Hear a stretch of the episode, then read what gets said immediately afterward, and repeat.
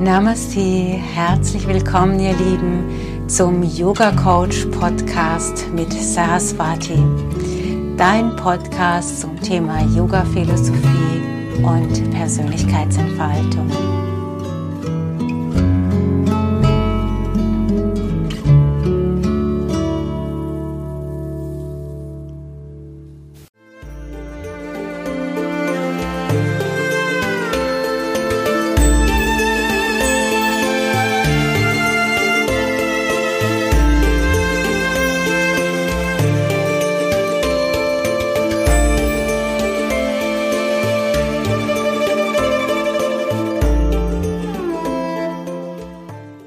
Herzlich willkommen, Namaste, zu, einem, äh, zu einer neuen Episode von äh, unserem Yoga Coach Podcast. Namaste, liebe Saraswati, Namaste, liebe Yoginis da draußen und Yogis. Namaste, Rebecca, Namaste, ihr Lieben. Heute wird es ein bisschen ähm, greifbarer. Äh, wir reden heute mal ähm, drüber. Wir haben in den vergangenen Episoden immer viel über die Yoga-Philosophie gesprochen und das war alles sehr theoretisch. Heute reden wir mal drüber, wie man sowas ganz praktisch lebt und wie sowas aussehen kann.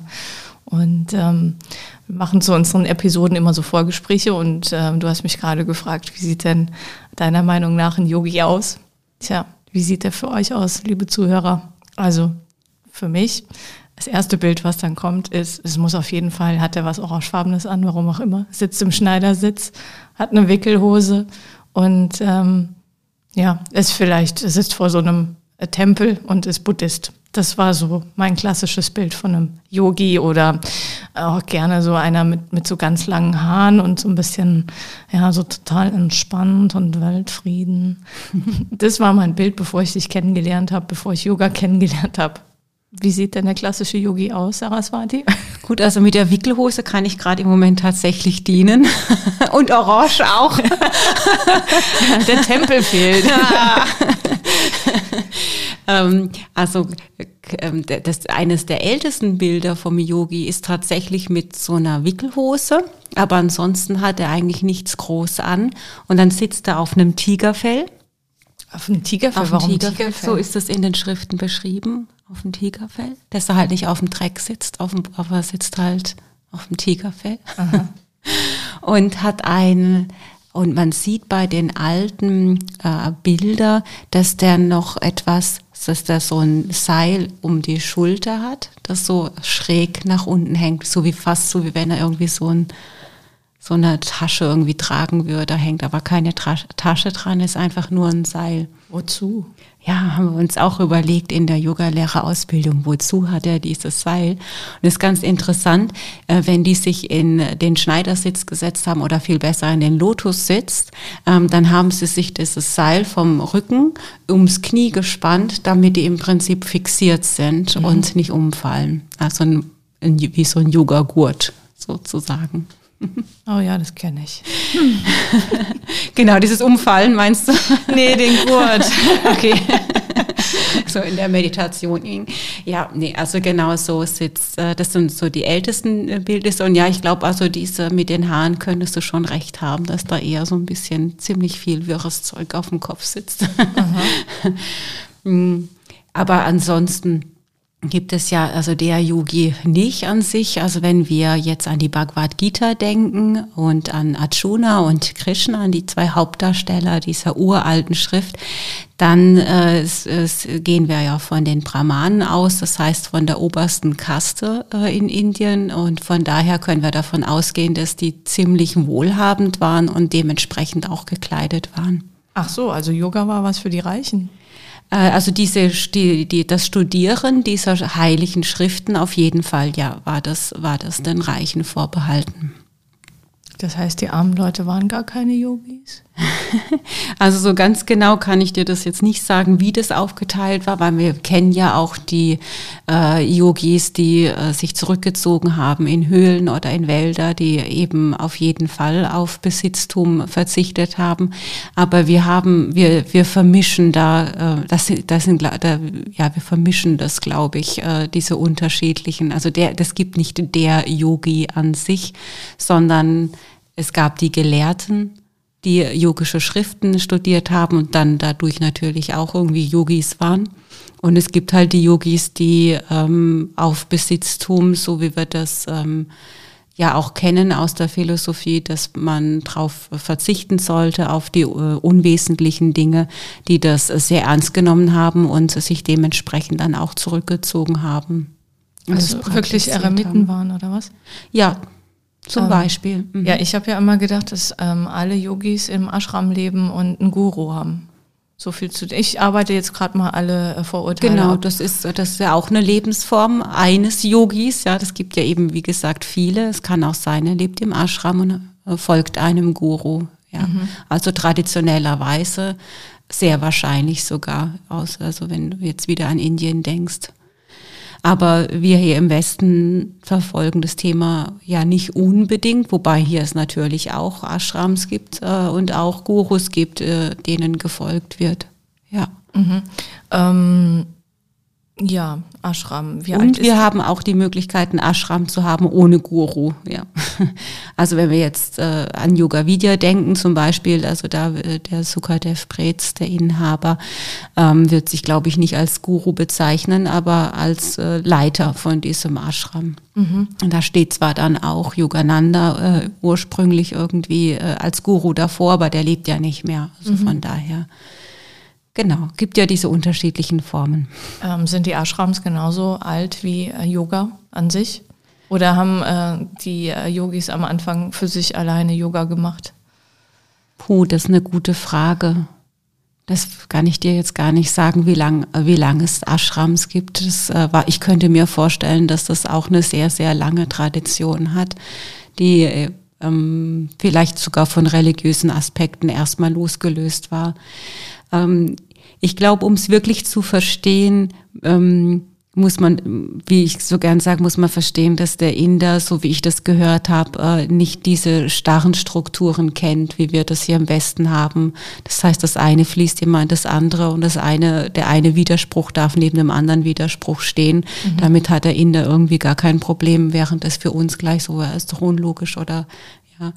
Und auch hier im Westen kennen wir diese Diskussionen sehr gut in der Yoga-Szene. Darf der Yogi äh, materiell sein? Darf er Geld verlangen für seine Tätigkeit oder nicht? Und wenn ja, wie viel Geld darf er verlangen? Gibt es da eine Höchstgrenze? Da gibt es heiße Diskussionen. Mhm. Oh, das ist ja interessant, das habe ich auch noch nicht gehört. Mhm.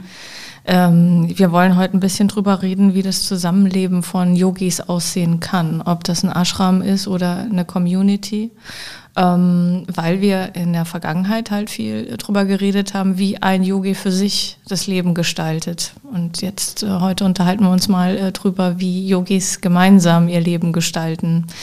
Ähm, da würde ich gerne jetzt auch mal auf das Thema Communities äh, kommen, weil was ich ähm, jetzt auch in den letzten Wochen kennengelernt habe, auch durch dich. Es gibt äh, relativ viele Communities, sogar auch in Deutschland, die aber mit dem Ashram überhaupt nichts zu tun haben. Kannst du erstmal, um uns alle abzuholen, das ein bisschen einsortieren und abgrenzen, Ashram und eine Community, was das überhaupt ist, mhm. der Unterschied? Also ich glaube, äh, wie gesagt, es gibt keine feste Lebensform für den Yogi, aber auf jeden Fall eine bewusste Lebensform. Und wenn wir uns bewusst machen, wie wir leben wollen, dann müssen wir darüber nachdenken, was ist denn sinnvoll jetzt in der heutigen Zeit dann stelle ich fest, dass heute in der jetzigen Zeit es vielleicht nicht so sinnvoll ist, wenn ich mich jetzt in den Wald zurückziehen würde oder in eine Höhle, wobei ich durchaus mitunter die Tendenz dazu hätte, hm. lasst mich mal alle in Ruhe. Aber so grundsätzlich äh, sind, ist der Yogi zumindest hier im Westen ja mitten in der Gesellschaft und das sollte er auch meiner Meinung nach sein. Äh, und dann die Frage, wie, was brauche ich denn wirklich, um zu leben? Brauche ich eigentlich ein großes Haus? Brauche ich viele Quadratmeter? Brauche ich Luxusgüter? Dann komme ich natürlich sehr schnell dahin, nee, brauche ich nicht. Vielleicht belastet es mich sogar. Vielleicht finde ich äh, das äh, Leben auf dem Campingplatz oder so im Sommerurlaub viel angenehmer. Wohlbemerkt im Sommerurlaub. Ähm, ja, und dann, äh, äh, dann kann ich mir, dann kommt man vielleicht zu dem nächsten Schritt und sagt, okay, was finde ich da eigentlich gut? Ja, die Gemeinschaft ist vielleicht ganz gut äh, oder auch dieses unkomplizierte Zusammensitzen und äh, das Leben miteinander teilen, Essen miteinander teilen, ohne dass das gleich eine große Verabredung ist. Und ähm, ja, dann finde ich das Thema Community naheliegend. Äh, der Unterschied zum Ashram ist, äh, der Ashram, wie gesagt, äh, hat ja, hat ja einen religiösen Aspekt oder zumindest einen philosophischen Aspekt, äh, der da verfolgt wird. Äh, das vereint diese Gruppe, diese Community. Äh, während jetzt einfach nur, wenn du Community hörst, da kann das ja die, die Ausrichtung in alle möglichen Ecken gehen. Mhm. Die einen beschäftigen sich mit Spiritualität und die anderen, für die ist das überhaupt nicht wichtig und sie sind trotzdem eine Community. Mhm. Was ist denn äh, deiner Meinung nach wichtig für äh, ein Zusammenleben in so einer Community? Ich glaube, dass es eine Lebensform der Zukunft ist, äh, weil immer mehr Menschen ähm, dahin kommen zu erkennen, was ist wichtig. Und wir sind einfach soziale Wesen und spätestens jetzt merken wir, dass es wichtig ist, dass wir zusammenhalten und dass wir uns einander stärken. Und äh, wichtig ist, äh, das Bewusstsein dazu zu haben, ähm, was ein wertvolles Miteinander ausmacht und auch der, der Wille dazu. Also dazu gehört natürlich Respekt, ein respektvoller Umgang, äh, wenn nicht sogar ein liebevoller um Umgang. Dazu gehört äh, eine innerliche Haltung von, ähm, was kann ich für die Gemeinschaft tun, ohne mich selbst zu verlieren. Das ist ganz wichtig, also diese, dass man diese Balance hinbekommt und nicht, äh, dass man mit einer Haltung in eine Community geht, Community geht ähm, was kann die Community für mich tun? Oder äh, sozusagen Mama, Papa, Ersatz, äh, endlich, da ist ein Nest, da setze ich mich jetzt rein und lass mich im Prinzip bedienen. Mhm. Also das wird nicht funktionieren, ähm, sondern ähm, diese, diese Bereitschaft auch der Auseinandersetzung mit anderen Menschen, die muss man, glaube ich, mitbringen, wenn man in eine Community ziehen möchte. Und ich glaube, dass äh, das für den Yogi deswegen eine gute Lebensform ist. Erstens, man lernt sich definitiv noch mal besser kennen. umso mehr Menschen um einen rum sind, umso mehr Facetten werden einem ja gespiegelt, mit denen man dann wieder arbeiten kann. Und zum anderen denke ich, dass der Yogalehrer, die Yogalehrerin heute ähm, die Funktion hat, äh, Lichtführer zu sein. Ich sage das jetzt einfach mal so. Was ist denn Lichtführer? ins Licht zu führen Was oder halt ähm, aus Angst herauszuführen oder sich eben Gedanken darüber zu machen, was eine Lebensform sein könnte, die äh, mehrere Generationen nach uns immer noch Bestand hat und äh, wertschätzend nicht nur mit den Menschen umgeht, sondern auch mit der Natur umgeht. Und offensichtlich ähm, ist es nicht ähm, allen Führern dieser Gesellschaft, äh, die jetzt momentan die Gesellschaft ähm, führen, bestimmt oder möglich, äh, sich so äh, konsequent Gedanken darüber zu machen, wie Zukunft aussehen kann, dass, es, ähm, dass wir sehr stark am Alten festhalten. Und das Alte wissen wir, dass das ähm, wahrscheinlich nicht funktionieren wird. Also wir wissen ja einfach, dass äh, wir äh, dass die Gesellschaft hier in Deutschland zumindest immer älter wird. Und dass das mit den, Renten fraglich ist, wie ist es mit dem Sozialsystem, wie ist es mit den, mit den Seniorenheimen, wollen ja, wir das, ja, das sind ja alles so Fragen. Ja, aber lass uns nochmal zurückkehren zu einer äh, Community. Also mhm. wie würde das denn aussehen mit den Alten dann, deiner Meinung nach? Ja, also hoffentlich so, dass äh, auch äh, äh, Menschen im fortgeschrittenen und hohen Alter in der Community bleiben können, sofern es äh, der Gesundheitszustand zulässt. Mhm. Ja, also ich die, sag mal, wenn die, die jetzt brauchen ja ab einem gewissen Punkt auch eine Betreuung oder oder jemanden, der sich um sie kümmert. Ja, also eine Community ist ja mehr als einfach nur ähm, ähm, ein Hochhaus oder so, das zusammen wohnt, also wie das in einem oder Mehrfamilienhaus ist. Oder mehr Generationen. Mehr oder ja, das ist ja, es ist ja eine Familie. Also ich denke, eine Community ist äh, zeichnet aus, dass sie sich familiär verbunden fühlen. Und ich stelle mir vor, wenn jetzt zum Beispiel 20 äh, Familien nahe beieinander wohnen und äh, ein, zwei darunter sind, die verstärkt Aufmerksamkeit brauchen und man verteilt es dann auf die 18 anderen Leute, dann ist das ja irgendwie kein Problem, dass jeder mal vorbeigeht oder jeder mal was einkauft oder jeder mal vorbeigeht und sauber macht oder das äh, irgendwie aufgeteilt wird in der Community. Mhm. Äh, so dass diese Menschen auch aufgefangen werden können oder einfach ganz natürlich, ich will nicht mal sagen aufgefangen, sondern ganz natürlich begleitet werden äh, bis, bis ans Lebensende. Mhm. Ja, wenn sie natürlich äh, bettlägerig sind und äh, da, dann muss man dann nochmal drüber nachdenken, wie man das lösen kann. Aber ähm, vielleicht sind ja auch Pflegekräfte dringend innerhalb der Community, ähm, die dann von der Community ähm, ausgeglichen werden, bezahlt werden oder wie auch immer. Das, das muss man ja sehen, wie sich dann im Einzelnen konstelliert. Aber die Grundhaltung ist, äh, erstmal gehört Kindsein und Altsein zur Gesellschaft dazu äh, und die Community lebt die Gesellschaft eben zusammen mhm. und nicht getrennt vom alltäglichen Tun. Mhm. Mm, welche Grundwerte gibt es denn deiner Meinung nach noch in so einer Community? Also wir haben ja, wie gesagt, in den vergangenen Episoden viel über die Lebenseinstellung eines eigenen, einzigen Yogi gesprochen. Ja? Also was, was so die Leitlinien sein können. Ähm, wie ist es für, für so eine Gemeinschaft? Ich glaube, es macht dann auch richtig Spaß in so einer Gemeinschaft, wenn das Individuum anerkannt wird. Das heißt, wenn sich innerhalb der Community, je nachdem, wenn es vielleicht sogar eine größere ist, sich einzelne Gruppen bilden, ähm, einzelne äh, Untergruppen bilden, die äh, ihre Ziele verfolgen oder ihre Interessen verfolgen. Also zum Beispiel die Gruppe der, der Spirituellen und Heiler. Die nächste Gruppe beschäftigt sich vielleicht mit dem Thema Permakultur. Wie kann man also Landwirtschaft ohne Gifte betreiben äh, und mit vielleicht weniger Wasser?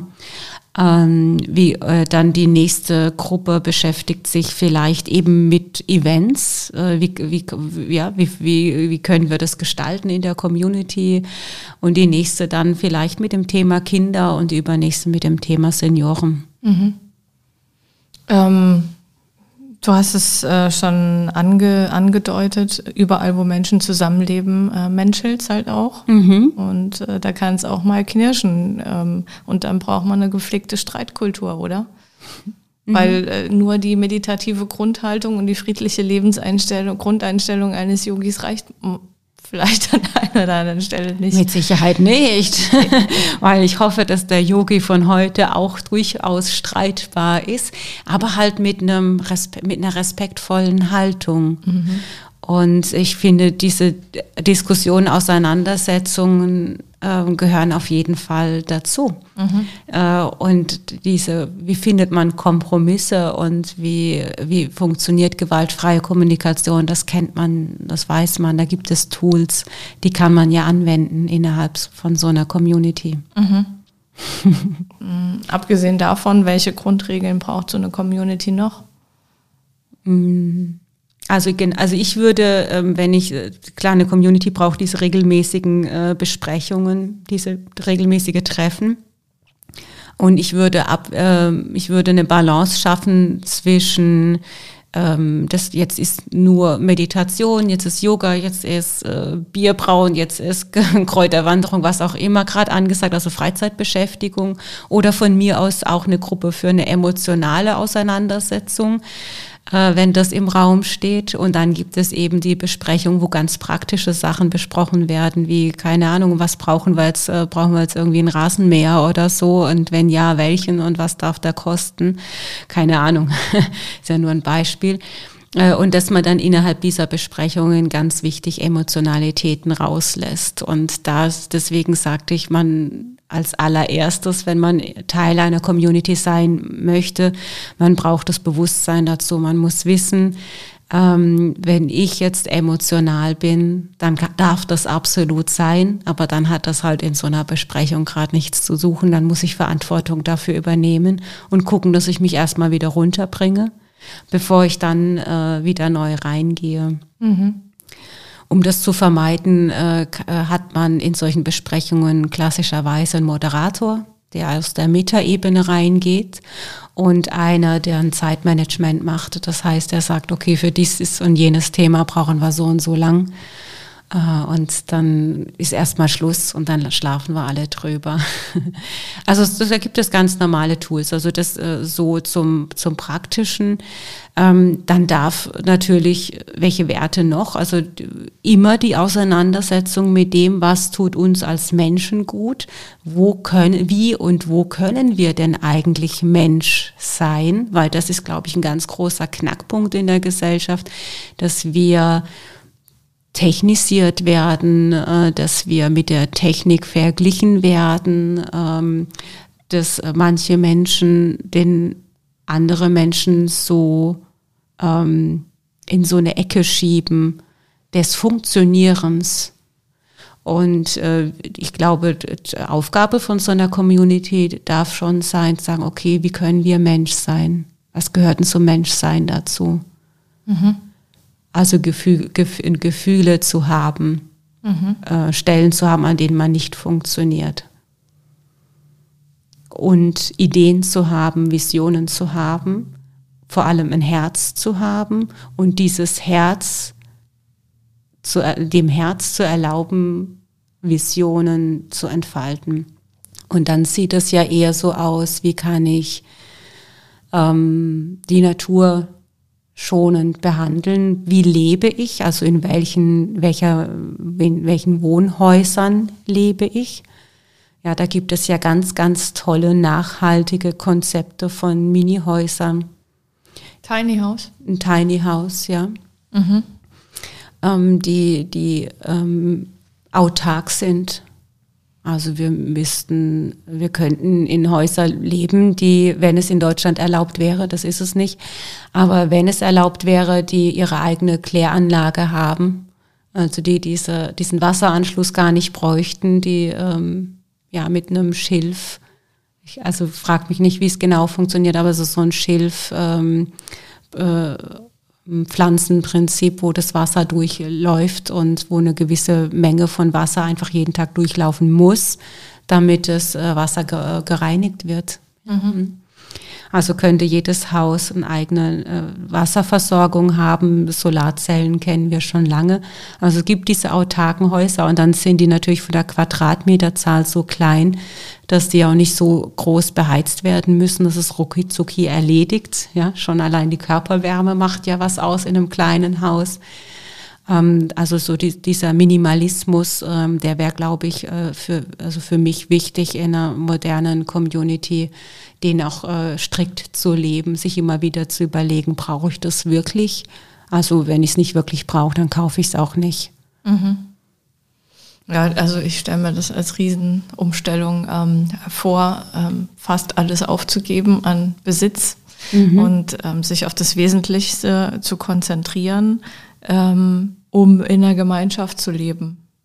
Boah, mhm. da bin ich ja fast schon beim Kloster. Aber gut, die geben ja alles auf, die haben ja gar kein Bild. Nein, aber ähm, das, das ist natürlich, das ist nicht nur, ähm, ich lebe vielleicht nachhaltiger im, für die Natur, sondern ähm, ich gebe da auch ganz schön viel ja. auf. Aber also ja, also du weißt ja, dass ich mich gerade damit, also dass ich gerade dabei bin, eine Community zu gründen und dabei bin, genau diesen Schritt äh, zu gehen. Und ich, ich weiß absolut, was du meinst. Also wir sind gerade dabei, unser Haus auszumisten und zu leeren. und das ist natürlich schon, da, da wundert man sich schon, was sich so alles ansammelt, äh, wenn man ein paar Kinder hat, so wie wir. äh, weil wieder der Keller voll ist mit, mit diesem ganzen Kram, den man dann halt bis dahin so angeschafft hat. Ähm, und ich äh, kenne schon auch das Gefühl, es kann einen schon auch so ein bisschen ähm, ja, so jetzt nicht gerade Sorge bereiten, aber schon so, ha, wie, wie kann das sein? Also komme ich damit zurecht, wenn ich wirklich nur das äh, habe, was ich wirklich brauche zum Leben? Komme ich damit zurecht? Äh, wie komme ich mit einer kleinen Wohnfläche dauerhaft zurecht mit meiner Familie? Mhm. Ja, wenn dieser, wenn man diese, diesen, wir leben jetzt gerade in einem sehr großen Haus, also wo, da kann man sich mal zurückziehen. Ja, wie ist es, wenn ich mich nicht mehr zurückziehen kann? Treibt dich das um oder ist, bist du da völlig entspannt? Nee, also das, das sind tatsächlich, treibt mich um. Das sind so Sachen, die ich mir jetzt überlege, ja, wenn dieser Schritt jetzt kommt, dieser Umzug, wohin auch immer, also ist ja äh, noch nicht äh, fertig geplant. Also wir sind erst im Gespräch mit diesen Menschen, die eben die, das gleiche Interesse haben. Und dann kommt natürlich schon die Frage, ja, aber warum mache ich es dann, wenn es mich so anstrengt oder wenn ich da, wenn es mir vielleicht auch so Kopfzerbrechen zerbreit, äh, verbreitet. Ähm, dann, warum mache ich es eigentlich? Ähm, ja, weil ich, das hat ja nicht nur Nachteile, in der Community zu leben. Also ich sehe ja nicht nur die, die Diskussionsrunden, die man vielleicht so aus äh, Hippie-Kommunen aus den 60ern kennt, aus irgendwelchen Dokumentationsfilmen, ähm, sondern ähm, es ist doch schön, wenn durch diesen verkleinerten Wohnraum das Leben mehr draußen stattfindet, natürlicherweise, weil dann ist nämlich draußen mein Rückzugsort dann bin ich einfach draußen unterwegs. Mhm. Ähm, oder ist doch schön, wenn, wenn es Sommer ist und äh, irgendwie immer jemand draußen sitzt und wenn man das Gefühl hat, man möchte, dann setzt man sich halt einfach dazu. Mhm.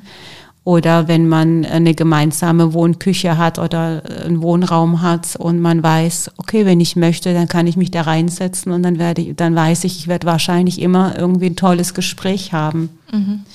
Und hinterher überlege ich mir ja immer, was macht lebens, lebenswert. Und wenn ich mir jetzt vorstelle, ich ähm, war irgendwie immer arbeiten und ähm, war dann zu Hause und da dann irgendwie alleine oder vielleicht nur mit ein, zwei Personen. Oder ich äh, stelle mir vor, hey, ich, das war zwar manchmal anstrengend, aber es war lebendig. Da gab es viele, viele Menschen in meinem Leben, die mich berührt haben, mit denen ich mich verbunden habe. Äh, dann scheint mir das die lebendigere und freudvollere Lebensform zu sein. Ja, für dich. Für mich, ja, ja. also mir wird es auf den Keks gehen. Nein, also ähm, deswegen hab, hast du ja deinen dein Rückzugsort. Dein, ja, dein, ja, ich nee, ich finde das, äh, ich finde, äh, finde das ähm, eine spannende Idee und und äh, verfolgt es mit großem Interesse ähm, tatsächlich. Ähm, ich, ich bin so ein bisschen der Gegenpol. Also ich bin, ich brauche, glaube ich, mehr Rückzug als äh, Gemeinschaft. Und das, das finde ich aber auch ganz spannend. Das darf ja auch beides sein. Ne? Also wenn du dir ist die Gemeinschaft wichtiger als der Besitz, wenn ich es mal wirklich aufs, mhm. aufs Wesentliche reduziere, mhm. unabhängig von der ganzen Philosophie, die da noch dahinter steckt. Ja. Mhm. Ähm, und das ist auch eine Lebenshaltung, finde ich. Das, das finde ich, finde ich spannend an der ganzen Sache. Ähm, und dann aber auch, wie gesagt, Sachen aufzugeben. Und du räumst gerade das Haus aus. Äh, und dann äh, am Anfang ist es noch relativ einfach, weil du den, die, die alten Sachen, die eh im Keller stehen, ausräumst und so weiter. Und dann reduziert sich das immer weiter und irgendwann stehst du vor deinen Lieblingsdingen und musst dich echt entscheiden, ähm, die auch noch wegzuwerfen und so. Also da geht's dann an wirklich so den schmerzlicheren Trennungsprozess. Ich meine, für dich du hast dann einen Ausblick auf, ähm, auf dein neues Leben und so, dir wird es vielleicht leichter fallen, aber ähm, das stelle ich mir so ganz praktisch beim Switch von dem alten Lebenskapitel ins neue ganz greifbar auch als schwer vor. Ja. Ich persönlich belehre mich ähm, also ich, Ja, also ein authentisches Leben ist ja nicht immer leicht und das verstehen viele Menschen nicht. Ja. Dass äh, wenn man seinem, seiner inneren Stimme folgt, ja. äh, dass das nicht immer leicht ist. Das hat nichts mit Leichtsein zu tun. Das heißt, natürlich äh, fällt einem das stellenweise vielleicht schwer, wobei mir jetzt vielleicht nicht so schwer wie anderen, das weiß ich jetzt nicht. Ja. Ich hatte jetzt noch nie das Gefühl, dass ich wirklich ein Problem habe, mich von materiellen Dingen zu trennen. Mhm. So, da hänge ich jetzt nicht dran.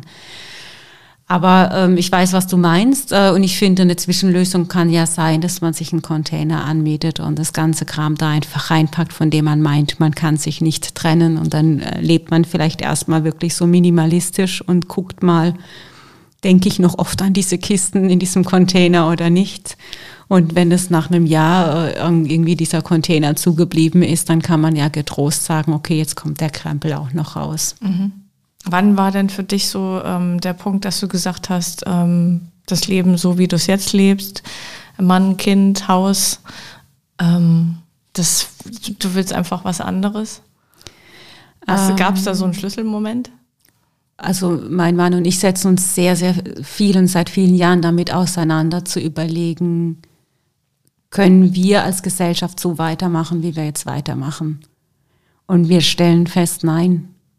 Also der Wohnraum wird knapper. Ähm, es, ist für, es ist für die Welt nicht gut, äh, immer noch mehr Dinge anzuhäufen. Und dann können wir ja nicht uns hinstellen und darüber jammern, dass es so ist, sondern dann müssen wir doch irgendwann zu dem Punkt kommen zu sagen, ja, dann gehen wir äh, mit einem Beispiel voran, von dem wir überzeugt sind. Hattet ihr irgendwann den Moment am Küchentisch, dass ihr gesagt habt, so, jetzt machen wir es? Ähm, ich glaube, dass äh, Corona uns da schon auch den nötigen Tritt schon nochmal gegeben hat. Zum einen hat sich durch, durch äh, Corona äh, ein Umfeld für uns ergeben, wo wir ganz schnell mit Gleichgesinnten zusammengekommen sind, die die Vision teilen in dieser, bei diesen Menschen sind äh, ja wirklich Einzelne dabei, die sich schon seit Jahrzehnten damit auseinandersetzen, sich sehr, sehr gut damit auskennen, äh, was es bedeutet, in der Community zu leben, die viel Know-how mitbringen. Und so, das ist auch nochmal so ein Motor für uns und dann natürlich äh, ist auch der finanzielle Aspekt ein Aspekt. Ja, also ich sag mal, ich betreibe hier ein großes Yoga-Studio. Das Haus ist nicht, nicht gerade günstig. Also ich zahle auch ziemlich viel Miete dafür. Äh, das ist für mich dann auch eine Frage, ja, ähm, kann ich das alles so halten? Kann ich meinen Lebensstandard so halten, wie ich den bisher gehalten habe? Und da muss ich sagen, nee, kann ich nicht. Und dann ist es für mich nicht schwer, darüber nachzudenken, was ist für mich wichtiger. Äh, möchte ich äh, die Community Yoga Swaha aufrechterhalten oder möchte ich meinen Lebensstandard aufrechterhalten? Und dann ist es äh, ist klar, dass ich da an der Stelle auch Abzüge mache. Ich denke, das ist vielleicht der nötige Tritt jetzt nochmal gewesen für uns, zu sagen, okay, ähm, es ist, äh, es ist auch finanziell gerade besser für uns, das, diesen Weg gerade zu gehen. Mhm. Mhm. Ähm, wie viel Yoga-Philosophie spielt in so einer Community für dich äh, eine Rolle? Also für mich ist es Lebensinhalt. Für mich, also das ist ja mein ganzes, äh, mein ganzen, mein ganze, meine ganze Lebenseinstellung. Ja. Ähm, und für die Community kann es komplett unwichtig sein. Mhm. Also so wie sich jetzt die Menschen zusammen konstelliert haben, die, äh, mit denen wir vielleicht äh, diese Community gründen, äh, sind das sehr, sehr unterschiedliche Menschen. Die einen haben mit Meditation, Spiritualität gar nichts zu tun. Es sind ein paar dabei, die haben gerade erst angefangen mit Meditation. Das hat ihnen sehr geholfen, gerade jetzt auch in Zeiten von Corona stabil zu bleiben. Und ähm, mein Angebot an die Community wird definitiv sein, sozusagen, okay, teile deine Yoga-Praxis, Meditationspraxis mit mir. Ich stehe morgens, wenn es denn so einen Raum gibt, in unserem Yoga-Raum, Seminarraum bereit. Und wenn du möchtest, komm dazu und ähm, wir, wir, wir starten den, den Tag zusammen. Mhm. Gibt es eigentlich äh, auch Yoga, also Communities, die sich hauptsächlich auf die Yoga-Philosophie gründen in Deutschland? Ja, das gibt es auch. Also unabhängig vom Ashram meine ich jetzt. Ich glaube, dass sie sich hinterher dann tatsächlich Ashram nennen, wenn sie sich auf die Yoga, also rein auf die Yoga-Philosophie äh, besinnen, ja. Mhm. Ich glaube, im Schwarzwald gibt es auch einen Ashram, die von Yogis, also die, ja, aber das, die, die nennen das dann tatsächlich Ashram. Ich glaube, es wird ein Ashram in dem Moment, wo es eben äh, so einen religiösen oder spirituellen Aspekt verfolgt, ja. Mhm. Ähm, ja, ich könnte mir vorstellen, dass jetzt äh, der eine oder andere Zuhörer da sitzt und denkt, schöner Gedanke mit der Gemeinschaft, ähm, aber Angst hätte, sein, sein Leben aufzugeben. Und was ich an dir als Mensch immer sehr spannend finde, ist, ähm, ja, wenn man den Eindruck Wachstum muss auch wehtun, so ein bisschen. Also man kann nicht in der Komfortzone wachsen, sondern ähm, man muss sich auch den Herausforderungen stellen. Du hast vorhin so einen Satz gesagt, mir fällt da bestimmt gleich wieder ein, den fand ich toll. Ähm, aber genau das ist es vielleicht dann auch, als Yogi weiter zu wachsen. Permanent. Also das, für einen Yogi geht es immer um Wachstum. Und äh, wie ich sagte, also es war, also es ist jetzt ja, wie gesagt, der finanzielle Aspekt ist ja nur ein Nebenaspekt. Das Wichtigere ist, dass äh, mein Mann und ich beide diese innere Stimme haben. Es ist jetzt einfach Zeit, mhm. diesen Weg zu gehen.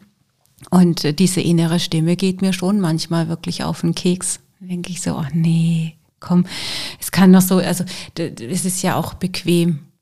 Also ist ja bequem, wenn man sich jetzt eingerichtet hat und ein schönes Haus hat. Und äh, es ist ja auch schön, wenn man dann die Nachbarschaft kennt. Und äh, ja, das äh, ist ja einfach alles äh, super bequem. Mhm. Und wahrscheinlich könnte ich es auch, könnten wir es auch halten, durch, selbst durch die Krise durch, vermute ich, würde Bisher ging es immer, warum nicht weiter? Ja, das ist nicht der ausschlaggebende Grund, sondern eben diese innere Stimme, die sagt, mach das jetzt. Das ist einfach wichtig. Mhm. Und äh, wo führt mich die innere Stimme hin? Bis jetzt immer in äh, noch ein glücklicheres und freieres Leben. Und ich kann das heute schon fühlen, dass äh, mich, dass das Leben in der Community, in der ich lebe, nicht geprägt ist von Streit. Das darf auch sein, aber nicht, das ist nicht das, ja, was jetzt ständig passieren wird, sondern es wird geprägt sein von einem großen Miteinander, äh, von einer großen Liebe und Respekt zueinander, äh, von der Vielfalt, ja, diese Vielfalt, die ich sehr, sehr inspirierend finde. Ja, wenn sich jemand äh, mit alten Saatgut auseinandersetzt, dann finde ich das mega interessant. Dann ist es nicht mein Thema, mit dem ich mich auseinandersetzen möchte, aber ich finde es mega interessant, dass es jemand anderes getan hat und der mich darüber informiert. So und so könnten wir uns auch ernähren.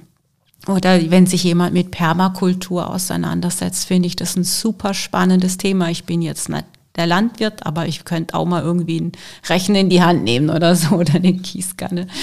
Ähm, dann, dann lasse ich mich sehr gern davon inspirieren. Mhm. Und das, die, das verspreche ich mir von der Community. Und das ist, äh, da führt mich, glaube ich, meine innere Stimme in eine gute Richtung. Die, und ich glaube, wenn man sich mal dran gewöhnt hat, minimalistisch zu leben, und faktisch ist, ich habe das auch immer wieder mal gemacht, ja, äh, vor allem nach Umzügen, ähm, dann ist das sehr befreiend. Das macht einen eigentlich glücklich und äh, entspannt. Wenn du einen kleinen Wohnraum hast, bist du auch nicht mehr so mit Putzen beschäftigt. Bei einem großen Haus wirst du ja nicht mehr fertig mit sauber machen. Bist mhm. du oben fertig, musst du unten wieder anfangen, so ungefähr. Äh, das fällt dir einfach weg, wenn du irgendwie auf 25 Quadratmeter lebst. Äh, du bist ja rucki zucki durch und dann hast du Zeit für was anderes. Wenn du ähm, nicht mehr so viel Geld brauchst, dann arbeitest du auch nicht mehr so viel. Dann hast du Zeit für die Gemeinschaft. Hast du Zeit für deine Kinder, dann hast du Zeit für deine Eltern, dann hast du Zeit für deine, wer auch immer Teil deines Lebens sein möchte. Mhm. Von daher stelle ich mir das schon toll vor und mal gucken, was draus wird. Ich bin gespannt. Wir werden dich, wir werden dich verfolgen. also gerne, gerne. interessiert, sonst nicht keine Stalker. ja, aber vielleicht hat ja jetzt äh, tatsächlich jemand äh, eine Idee oder Lust oder ist auch schon dabei oder keine Ahnung hat. Ähm, einen Bauernhof, den er vielleicht nicht betreiben, nicht mehr betreiben möchte oder überlegt sich gerade tatsächlich etwas zu verändern ähm, ja, vielleicht hat jemand gerade einen Impuls äh, dazu, wo es sagt, oh, das könnte zusammenpassen, dann äh, kann man mich ja gerne kontaktieren. Wie findet man dich dann im Netz? Äh, unter meiner Homepage unter yogaswaha.de. Zusammen oder mit Bindestrich? Mit Bindestrich. Mhm. Und zwar mit V, ne? Genau, Swahas, S-V-A-H-A. Wir können es ja unten dran hängen. Ja, das machen wir unbedingt. genau, aber dann findet man mich ja. Also genau, das ähm, ist, ja gerade am Wachsen. Ich versuche so ein bisschen die Klammer zu bilden, weil wir angefangen haben mit, wie lebt denn oder wie sieht denn Yogi aus? Ist das die moderne Form für dich als Yogi zu leben? Für mich ist es die moderne Form, mitten im Leben zu sein, neu auszuprobieren, Pionier zu sein. Das ist für mich yogisch. Mhm. In der heute orangefarbenen Wickelhose. Genau. Manchmal müssen wir Podcast mit Bild machen. Ja. Genau. Haben wir alles gesagt? Ja, wir haben eigentlich alles gesagt. Äh, was ich mir jetzt äh, so zum Schluss noch wünschen würde, auch äh, auf die gerade auch Politiker anzusprechen oder auch Bürgermeister anzusprechen, die für sich erkennen und zu sagen, hey, ich möchte, dass meine Gemeinde diesen Pioniergeist bekommt. Ich möchte neue Lebensformen ausprobieren äh, und ich würde wäre bereit, da Türen zu öffnen und ähm, äh, Wege zu bereiten, dass wir das hier bei mir in meiner Gemeinde ausprobieren können. Dann wäre das auch super, wenn äh, diese Personen sich bei mir melden könnten. Fände mhm. ich schön. Ich bin gespannt. Ja, ich auch. Wir werden berichten, wie es ausgegangen ist. Ja. Fertig für heute? Fertig für heute. Fertig für heute. Oh, schade. Nee, wir halten euch auf dem Laufenden, was ähm, die Community hier angeht und generell, wie das Leben eines Yogi so aussieht. Mhm. Ja. Vielen Dank für heute. Ja, ich danke auch. Ähm, Namaste, ihr Lieben. Namaste.